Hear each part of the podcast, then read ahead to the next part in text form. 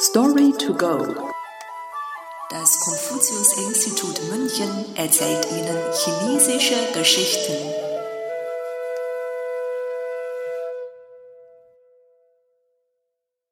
Mit einer Nadel in den Oberschenkel stechen.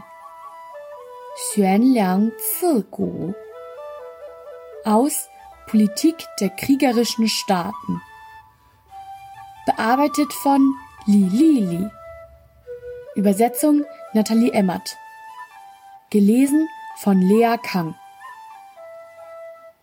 Zur Zeit der streitenden Reiche gab es einen Politiker namens Su Qin.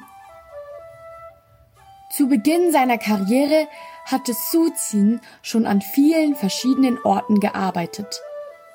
Doch da er sich nicht wirklich für das Lernen interessierte, wurde er nirgends länger eingestellt.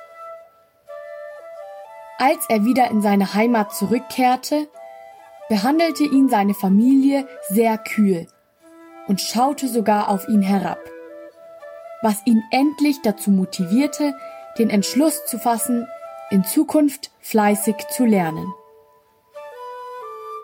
Da Su Qin oft bis spät in die Nacht lernte, wurde er während dem Lesen schnell müde und schlief fast ein. So band er seine langen Haare mit einem Seil an die Dachbalken des Zimmers, damit er seinen Kopf nicht zum Schlafen senken konnte. Gleichzeitig bereitete er eine Nadel vor, mit der er sich in den Oberschenkel stach, wenn ihn die Müdigkeit überkam.